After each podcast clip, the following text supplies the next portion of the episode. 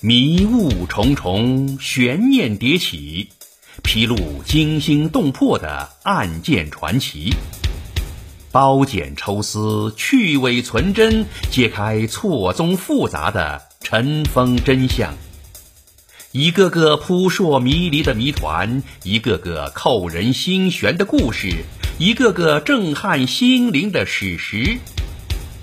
欢迎收听《古今悬案疑案奇案》，编著文章，播讲天路有声。亲爱的听众，你好，今天要为您播讲的是名士美人唐伯虎从未点秋香。唐伯虎又名唐寅，明朝人。此人博学多能，吟诗作画样样皆通，自称江南第一才子。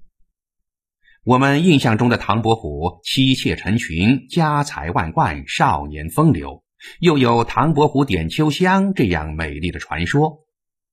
那么，真实的唐伯虎是不是民间传说的那样呢？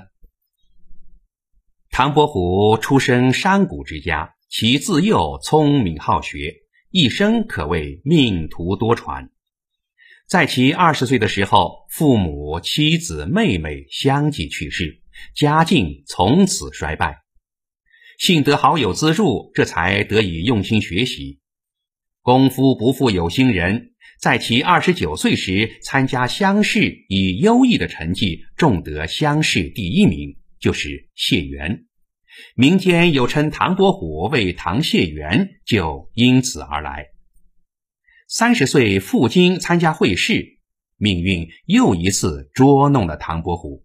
他无端因科考舞弊案牵连，心灰意冷，誓不踏入仕途。就在人生失意的时候，他的结发妻子却是个势利之徒。眼见唐伯虎前程无望，他便提出离婚。夫妻反目。就在唐伯虎最绝望的时候，苏州名妓沈九娘，她虽然来自烟花之地，但其渴望真爱，也仰慕唐伯虎的才气，两人相见恨晚。有情人终成眷属，但天不随人愿，沈九娘也不久于人世。唐伯虎悲痛欲绝，发誓再不续弦。而唐伯虎点秋香这个故事最早出自明代王同轨的小说《耳谈》，但是故事的主角不是唐伯虎，而是苏州才子陈元超。此人性格放荡不羁，风流倜傥，无意中与秋香不期而遇。秋香对陈公子嫣然一笑，遂暗生情愫，就产生了陈元超点秋香的故事。但是到了冯梦龙的手里，就成了我们熟悉的唐谢元一笑姻缘。故事主角的变化其实是有深刻的社会背景原因的。众所周知，唐伯虎生活在明朝经济高速发展的时期。而苏州恰是各种经济文化的汇聚地，经济基础决定了上层建筑，经济上的繁荣在文化上就有相应的表现。当时的中下层知识分子有着强烈的叛逆，他们期望得到精神的自由、思想的反传统、礼法的不拘束，他们更需要一个在精神上能给予他们向导的人。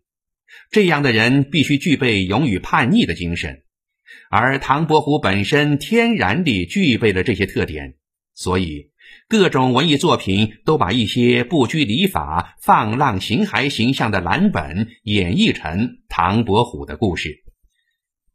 那我们再来关注秋香，历史上确有秋香其人，也是生活在明朝中期，但是。他的年龄至少要比唐伯虎大二十岁，这两人之间要发生风流之事，实难理解。秋香是何许人也？秋香实名林努儿，是金陵名妓。据明代画史中记载，秋香学画于史廷直、王元富二人，笔最清润。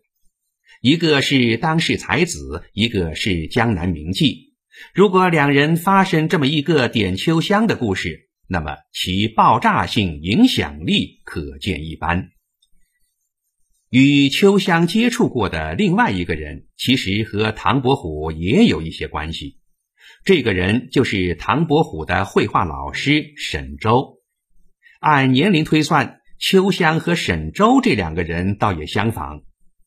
据《金陵琐事》记载，秋香曾拜师过沈周学画，有诗为证：“临江仙题临奴儿山水画，五韵歌声都折起，丹青留下芳名。”这首诗其实也有暧昧的成分。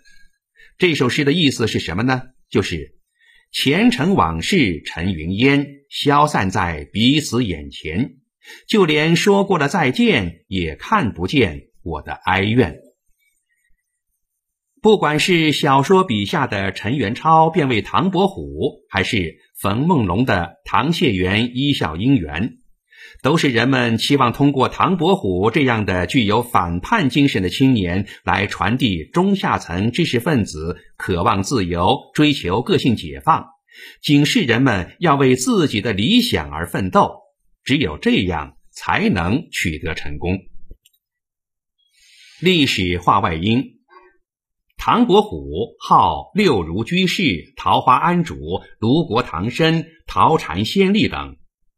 据传，他于唐宪宗成化六年（一四七零年）庚寅年寅月寅日寅时生，故名唐寅。他玩世不恭，而又才气横溢。诗文善明，与祝云明、文征明、徐祯卿并称江南四才子。化名更著，与沈周、文征明、仇英并称吴门四家。好了，亲爱的听众，今天就为您播讲到这里，感谢您的收听，咱们下节再会。